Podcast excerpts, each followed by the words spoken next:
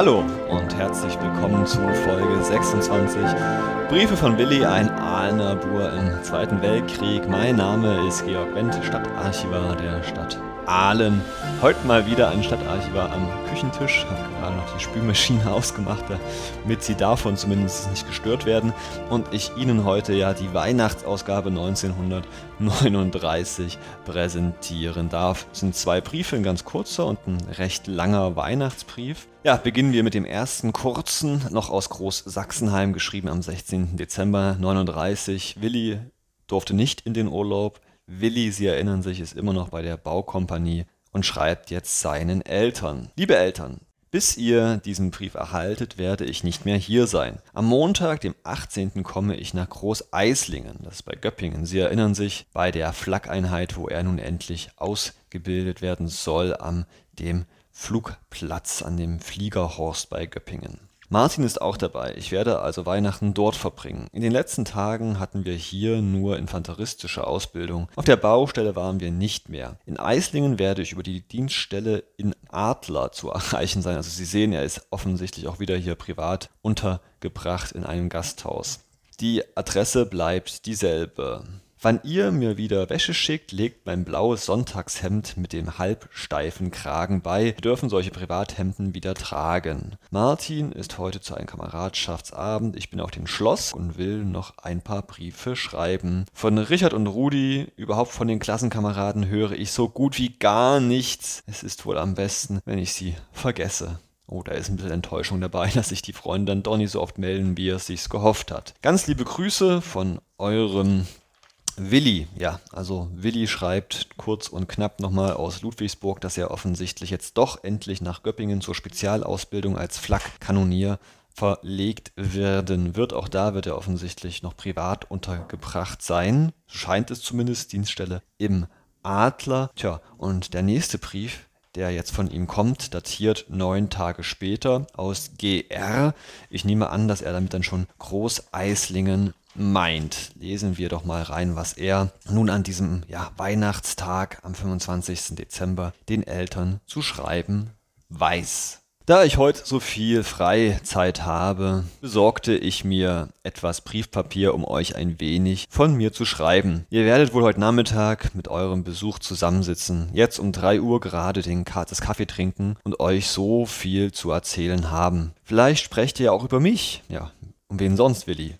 Macht euch Gedanken, was ich am heiligen Abend tat, was ich heute mache. Debattiert über meine Berufsaussichten und meine Wahl. Erörtert tausend Wenn und Aber über mein zukünftiges Leben, auf das ihr ja sowieso keinen Einfluss habt. Ich kann nur wiederholen, dass ich es nicht bereue, hier zu sein, dass ich darüber froh bin, wenn meine Dienstzeit bei der Baukompanie so günstig vorübergeht. Wann die zwei Jahre vorüber sind, kann ich getrost an mein Studium gehen, aber davon wollte ich ja nicht sprechen. Mit den zwei Jahren, freilich meint er den Wehrpflichtdienst, den er ja noch vor sich hat. Lesen wir weiter. Am Samstagmorgen war ich von halb neun bis halb zwölf Uhr in Stuttgart. Zwar hätte ich Onkel Karl gern besucht, aber ich hatte einige wichtige Dinge zu erledigen. Martin begleitete mich. Ich kaufte mir wieder Noten, unter anderem das Volksliedchen und Märchen von Komzek. Karl Komzek, kurz zur Erläuterung, ein äh, Kapellmeister, Komponist,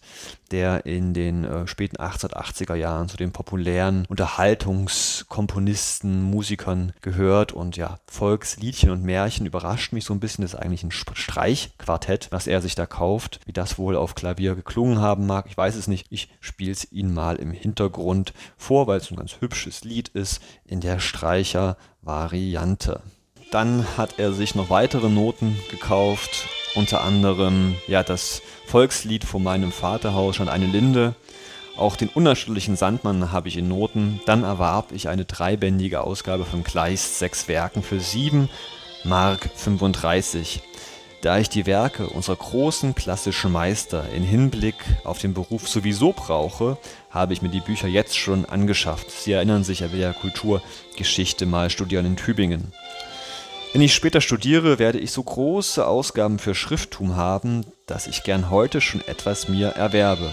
Außerdem kann ich auch heute schon die Vorarbeit machen. Ich las gestern die Hermannsschlacht, heute das Käthchen von Heilbronn, jetzt ist er bei Kleist. Zu eurer Orientierung möchte ich nur noch einige andere Werke von Kleist erwähnen. Ja, er zeigt, was er alles weiß. Ja, die Familie äh, Schroffenstein hat er hier, Amphitryon hat er der zerbrochene Krug, Pentariba und der Prinz Friedrich von Homburg.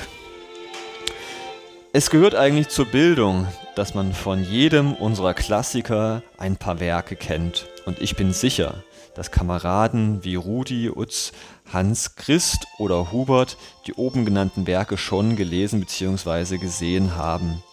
Freilich einer wie Kurt, Günther und so weiter wollte davon gar nichts wissen. In meinen Unterhaltungen mit den aus Bremen stammenden, vor einiger Zeit erwähnten Studienassessor Gustav Verrede, der augenblicklich leider in Urlaub weilt, habe ich mir ausreichende Erkundigungen erholt, wie ich mich in meinen Beruf einführe. Musik erstmal aus. Weiter bei Willi. Deshalb auch der Kauf von Gleist.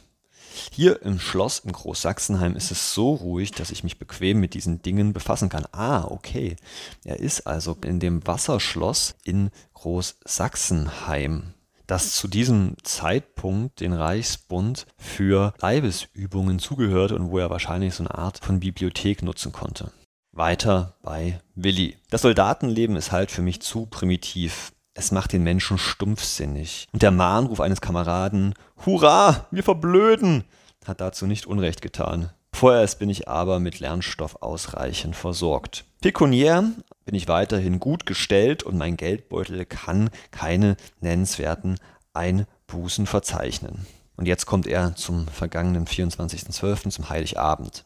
Gestern um halb fünf versammelte sich die Kompanie im Lammsaal, also wahrscheinlich im Gasthof. Zuerst gab es ein Abendessen, Kartoffelsalat und ein paar Bratwürste, Klassiker. Dann spielte die Kapelle eine bunte Sammlung von Weihnachtsliedern. Der Chef sprach und der Vertreter des Bataillons. Jeder bekam drei Viertel Rotwein. Außerdem wurden je Mann vier Biermarken ausgegeben. Um 8 Uhr gab es als Vesper einen Schwartenmagen, also Presswurst. Die Kapelle spielte dann, als die Lichter am Baum an abgebrannt waren, Rheinlieder und so weiter. Gib Acht auf den Jahrgang, Träume von der Südsee, das kannst du nicht ahnen. Allerlei Schlager wurden gesungen, übrigens Schlager, die ich hier nicht anspielen werde, weil die einfach zu schlimm sind. Also nicht wegen rechtsradikaler Tendenzen oder was, sondern einfach nur, weil sie ganz, ganz fürchterlich sind. Es wurde geschunkelt und auf den Stühlen herumgestanden. Später erhielt jeder eine Tafel SZ und zwei saure Äpfel. Das wusste ich übrigens auch nicht, dass es diese schönen, dünnen SZ-Schokoladenschnittchen schon seit 1933 gab.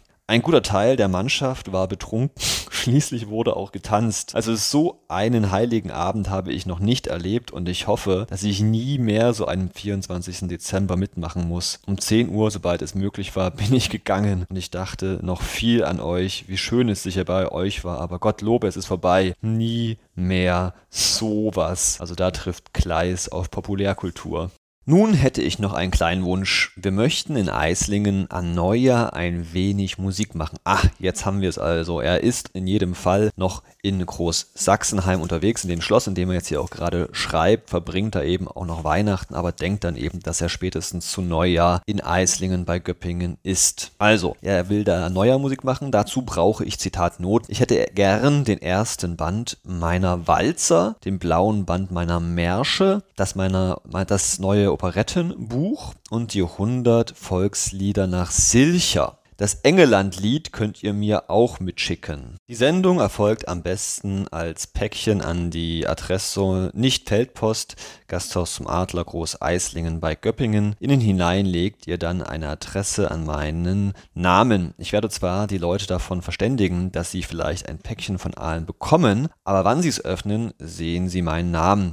Schickt es bitte bald ab, damit ich es am Silvesterabend noch bekomme. Ja, und ganz nebenbei lässt er auch die Eltern und uns wissen, dass er sich freut, das Engeland-Lied zu bekommen. Kennen Sie vielleicht, es ist ein deutsches äh, nationalsozialistisches Propagandalied von Wilhelm Stöppler und vertont von Norbert Schulze war eigentlich gedacht für den äh, Polenfeldzug als Bomben auf Polenland. Als dieser aber recht schnell zu Ende ging und der neue Gegner im Westen Frankreich und England wurde, dichtete man es um auf Bomben auf England, ist vor allem bekannt geworden als Tonspur des Propagandafilms Feuertaufe, der Film vom Einsatz unserer Luftwaffe. Das Lied ist zum Glück heutzutage verboten. Ich will trotzdem Ihnen einen Teil aus dem Liedtext vortragen. Kamerad, Kamerad, alle Mädels müssen warten. Kamerad, Kamerad, der Befehl ist da, wir starten. Kamerad, Kamerad, die Lösung ist bekannt. Ran an den Feind, ran an den Feind, Bomben auf enge Land. Es ist absolut bezeichnend und ja, schockierend, dass in einem in demselben Brief von klassischer Bildung, Silcher und Kleist die Rede ist, von diversen Volksliedern, Schlagern und dann kommt einer der übelsten NS-Propagandalieder, die Willi in einer Reihe und genauso wichtig hält für den gelungenen Silvesterabend 39 in Großeislingen. Was schreibt Willi noch zum Schluss? Morgen früh fahren wir nach Stuttgart, also am zweiten Weihnachtsfeiertag. Ich werde dort voraussichtlich bis abends 8 Uhr sein. Am Mittwoch beginnen wir wieder mit der Arbeit. Eben erhielt ich einen Brief von Rich, der mich außerordentlich gefreut hat. Na, ein Glück. Heute Morgen traf einer von Frau Fischer ein aus Aalen. Nun lasst es euch gut gehen, lasst wieder mal von euch hören. Vielleicht telefoniere ich wieder bald mal mit euch. Das letzte Gespräch kostete allerdings 2,70 Mark. Wow. Seid vielmals gegrüßt und verbringt das Ende des alten Jahres noch recht froh miteinander und ein gutes Neues von eurem Willi. Denkt man, das war's? Willi auf dem Weg nach Großeislingen zur Flakkanonierausbildung und dann drehe ich die letzte Seite um und lese einen Nachtrag von ihm. Liebe Eltern, ich habe leider versäumt, diesen Brief noch in Großsachsenheim abzusenden. Bin jetzt wieder in Eislingen. Nach den letzten Erkundigungen in Großsachsenheim braucht ihr mir die Noten nicht zu schicken. Nach einer allerdings unbestätigten Bekanntmachung wird die Kompanie am 5. Januar neu organisiert. Es besteht die Möglichkeit, dass ich wegkomme. Vielleicht Breslau? Sollte ich überraschend in Urlaub kommen, telefoniere ich nochmal mit euch. In Stuttgart war ich bei einem Kameraden zum Essen eingeladen. Anschließend haben wir Kongo Express gesehen. Ein Abenteuerfilm aus dem südlichen Afrika. Ein deutscher Film allerdings wurde in Hannover bei Hannover gedreht. Liebes-Abenteuerfilm mit exotischer Kulisse, wilder Dramatik und viel Sentimentalität urteilt das Lexikon des internationalen Films. Ja, Onkel Karl konnte ich leider nicht besuchen, nun seid aber gegrüßt, euer Willi. Ja, es bleibt dabei, nichts Genaues weiß Willi nicht. Es muss für einen Menschen wie ihn relativ furchtbar gewesen sein, jeden Tag was Neues, schlecht zu organisieren, schlecht vorausschaubar, nicht zu wissen, wann die ganze Sache endlich mal vorangeht. Das ist der letzte Brief von Willi aus dem Jahr 1939, Weihnachten ist vorbei, Silvester kommt auch bald. Damit geht's dann in der nächsten Folge morgen weiter mit dem Jahr 1940. Mein Name ist Georg Wendt. Briefe von Willi, ein Podcast des Ahner Stadtarchivs. Ich danke Ihnen ganz, ganz herzlich für Ihre Aufmerksamkeit. Bleiben Sie gesund. Auf Wiederhören.